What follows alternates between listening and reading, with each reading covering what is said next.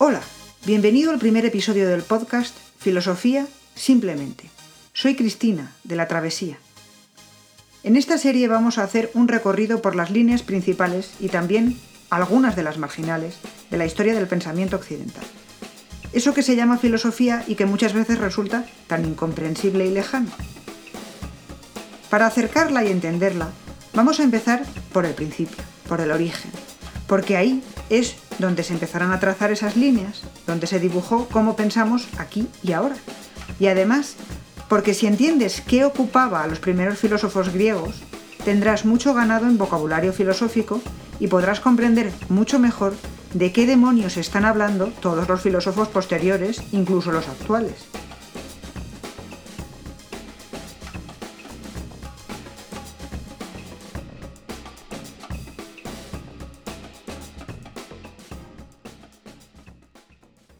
Todos sabemos que filosofía es una palabra que procede del griego.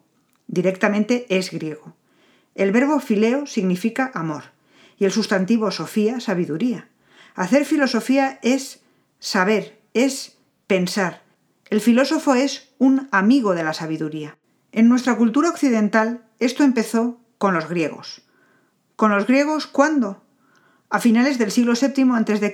y desde entonces en la cultura occidental pensar es pensar como los griegos. Hay una serie de características en el pensamiento filosófico que se han mantenido perennes y que iniciaron los griegos. Incluso ahora, cuando las corrientes posmodernas del siglo XX han querido ir en contra de este marco de pensamiento, les resulta casi imposible. Estamos atrapados en una serie de moldes intelectuales que nos llevan a un determinado camino. Por tanto, para entender bien qué es pensar, ¿Qué se hace cuando se hace filosofía? Hay que conocer las características que tenía el pueblo griego, la cultura griega del siglo VII a.C. y sus antecedentes de los siglos IX y VIII. La cultura griega estaba dominada por la finalidad de educar. La educación, paideia, de paidos, niño, tenía como fin crear un alto ideal de hombre. La comunidad tenía la misión de formar a los individuos de acuerdo con esos ideales. ¿Cuáles eran? En primer lugar, la belleza, calos, pero belleza en sentido moral, como una norma, un orden, una armonía. Este ideal es un valor de la clase dirigente de entonces, de la aristocracia, palabra formada por kratos, gobierno, y aristos, que significa el mejor. Los aristoi son los mejores moralmente. Por eso el concepto de virtud en griego, arete, tiene la misma raíz. Ser virtuoso es ser el mejor. Este es también bueno, el bien, agazos, comparte también una raíz común. Por tanto, los aristoi, los nobles, son nobles en sentido moral, son bellos y son buenos, y la gente corriente debe imitarlos.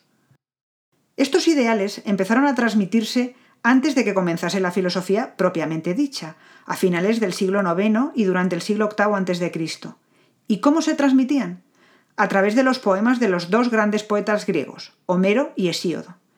En la Ilíada y la Odisea, Homero cantaba en primer lugar la guerra de Troya, donde los héroes, Aquiles y Héctor, transmiten los valores de la nobleza heroica, dando sus vidas. Ulises también transmite su inteligencia y astucia superiores. No solo es él quien da una solución a la guerra, puesto que a él se le ocurre el caballo de Troya, sino después, durante las aventuras que las diosas le hacen pasar antes de llegar de vuelta a su tierra, Ítaca. El pueblo griego aprendía con estos poemas cantados los valores de los mejores, a los que había que imitar. Hesíodo, posteriormente, contó en su Erga, traducida como Los trabajos y los días, la vida del campesino común, que con su trabajo cotidiano mantenía la comunidad. Y en su Teogonía contó la genealogía de los dioses griegos y el origen y devenir del mundo. Pero esto todavía no es pensamiento filosófico.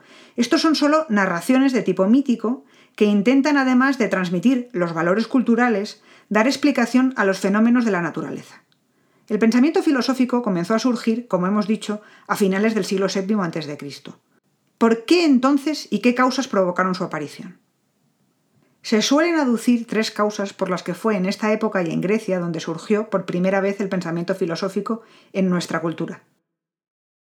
Por un lado, tenía ya una organización política con una cierta democracia. El ciudadano participaba y opinaba, es decir, había una apertura de pensamiento.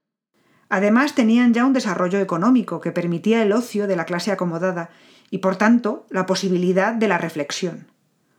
Al estar Grecia prácticamente rodeada de agua, para expandirse económicamente, viajaron por el Mediterráneo, y fue precisamente en las colonias que tenían en Asia Menor, la costa actual de Turquía, que ellos llamaban Jonia, donde surgieron una serie de individuos que aportaron gran iniciativa personal a la cultura griega. Además, la religión y los mitos griegos no tenían dogmas. Esto también aportaba una flexibilidad de pensamiento. Tales circunstancias son ciertas, pero no son suficientes. Había civilizaciones mucho más antiguas y poderosas que la griega, que no generaron pensamiento filosófico a pesar de toda su riqueza y poder. El primer arqueólogo conocido fue el cuarto hijo del faraón Ramsés II. Las observaciones astronómicas de los babilonios fueron de una precisión asombrosa. Pero estas actividades estaban dentro de unas civilizaciones firmemente ancladas en un poder estatal y en una religión. No se dedicaron a reflexionar lógicamente, aunque ahora nos parezca imposible. No pensaban así. Su pensamiento no era filosófico, sino prefilosófico. Hay otros pueblos, como los fenicios, con una organización política más parecida a la de los griegos, que se expandieron aún más por el Mediterráneo, pero solamente estuvieron interesados en el comercio. ¿Qué hay de peculiar en el espíritu griego de entonces que originó el germen de lo que hoy llamamos filosofía? Los primeros pensadores del periodo arcaico eran personas reflexivas, sentían admiración por la naturaleza, tenían la idea de que en la naturaleza hay un orden creían que tenía que haber unas leyes reguladoras dentro de la misma. No es posible que los fenómenos naturales sucedan porque sí, sin una causa que los produzca. Empezaron así a pensar de forma diferente a como lo hacen los mitos, que son totalmente arbitrarios. Las narraciones míticas explican los fenómenos naturales, pero simplemente por el capricho de los dioses o por las peleas entre ellos. Cuando llueve, cuando hay una tormenta, estos fenómenos tienen que estar provocados por algo, por una causa que sea siempre la misma. Es decir, tiene que haber una causa necesaria. Así empezó a surgir lo que conocemos como pensamiento racional o filosófico frente al mito. A este tipo de pensamiento lo definieron en principio con el término logos. Esta palabra griega tiene varios significados. Significa razón, pensamiento y palabra. Por eso el logos frente al mito es el pensamiento racional, la búsqueda de causas necesarias, en definitiva, la búsqueda de la verdad. Pero hay que tener en cuenta que la palabra verdad, en griego aletheia, significaba quitarse el velo. ¿Por qué? Porque el griego de entonces creía que los sentidos nos muestran las cosas tapadas con un velo. Hay que quitar ese velo desvelar la verdad, pensando. El griego de entonces valoraba mucho más la razón que los sentidos. Estos no me lo enseñan todo, me engañan, porque me muestran cambio y multiplicidad. Es necesario buscar debajo, pensando, usando la razón, y encontrar lo que siempre es, es decir, la verdad. La filosofía, por tanto, tendrá siempre esta característica, que la verdad es racional y es lo necesario, no puede ser probable. Por supuesto, a lo largo de la historia del pensamiento esto ha ido evolucionando y mucho, pero aún persiste esa idea de verdad como algo absoluto y eterno, inmutable. Desde el principio se divinizó, metafóricamente hablando, el concepto de verdad. Otra característica de los primeros pensadores del mundo arcaico griego es el concepto de ideal. Ya sabemos que ellos tenían como principal ideal la paideia, pero buscaban ideales en todo. Por ejemplo, en el arte, lo que represento en una escultura es el arquetipo, el modelo, el ideal, lo que debería ser. Represento seres humanos que no encuentro en el mundo. Esto que luego estuvo presente en algunos de los principales filósofos del periodo clásico como Platón y Aristóteles, la idea, la forma en general, ha sido algo constante en gran parte de la filosofía a lo largo de su historia. Resumiendo, podemos concluir que las características que de momento tenemos, que forman parte del pensamiento filosófico, son, por una parte, búsqueda racional de una verdad necesaria, que no cambia, eterna e inmutable, y además, la verdad es una idea, una forma. Pero ¿qué papel juega ahora el ideal de Paideia, la educación de los mejores en los orígenes de la filosofía? Es un papel importantísimo. La organización política en Grecia estaba construida por sus diferentes ciudades o polis. La polis era una ciudad-estado con autonomía dentro del conjunto de la Hélade, pero con la conciencia de que todas las ciudades eran griegas, helenas. A veces se unían entre sí para luchar contra un enemigo común, como sucedió con los persas. Todas las ciudades, aunque con diferentes leyes, tenían algo en común y muy importante para ellos, el lenguaje. Los demás pueblos no hablaban su idioma. Eran barbaroí, extranjeros, no se les entendía. La idea de comunidad fue fundamental en esta época. El individuo cuenta, pero lo importante es la comunidad. El todo es más que las partes. Hay que educar para ser buen ciudadano y que la polis funcione, y también la Hélade. Y el filósofo tiene esa misión importantísima. El filósofo es el educador y además educa a los mejores. Esta idea también ha sido una característica de la filosofía en muchos casos. Siempre es algo superior, lo máximo. Pero hay más.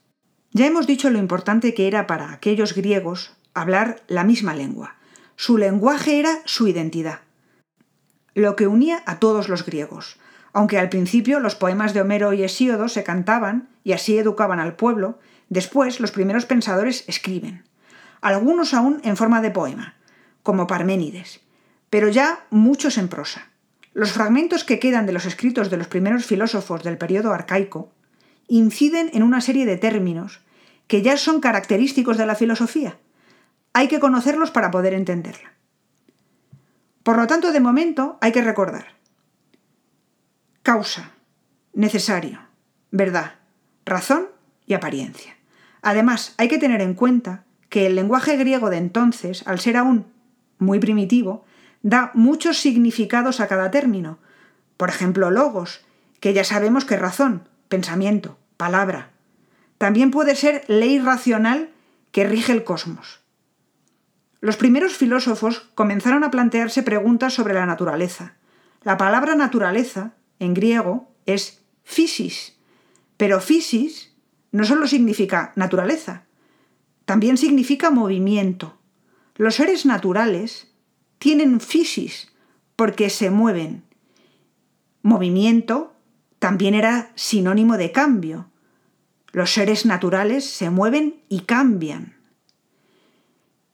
Estos primeros filósofos comenzaron a reflexionar en algunas ciudades de Jonia sobre la naturaleza. Por eso se les llamó los físicos, además de los jonios. A partir de los físicos, la filosofía occidental empezó su historia, su evolución o devenir. Y con los primeros ya comienzan a surgir una serie de trayectorias o de vertientes diferentes de las que se ha ido ocupando la filosofía y han dado lugar a los diversos temas que la han preocupado y ocupado a lo largo de los siglos. Esto vamos a empezar a contarlo en el próximo episodio. Si quieres complementar lo que se ha dicho aquí con más información, ir más deprisa o ver otros temas, visita nuestro canal de YouTube, La Travesía. Que tengas un muy buen día y hasta la próxima.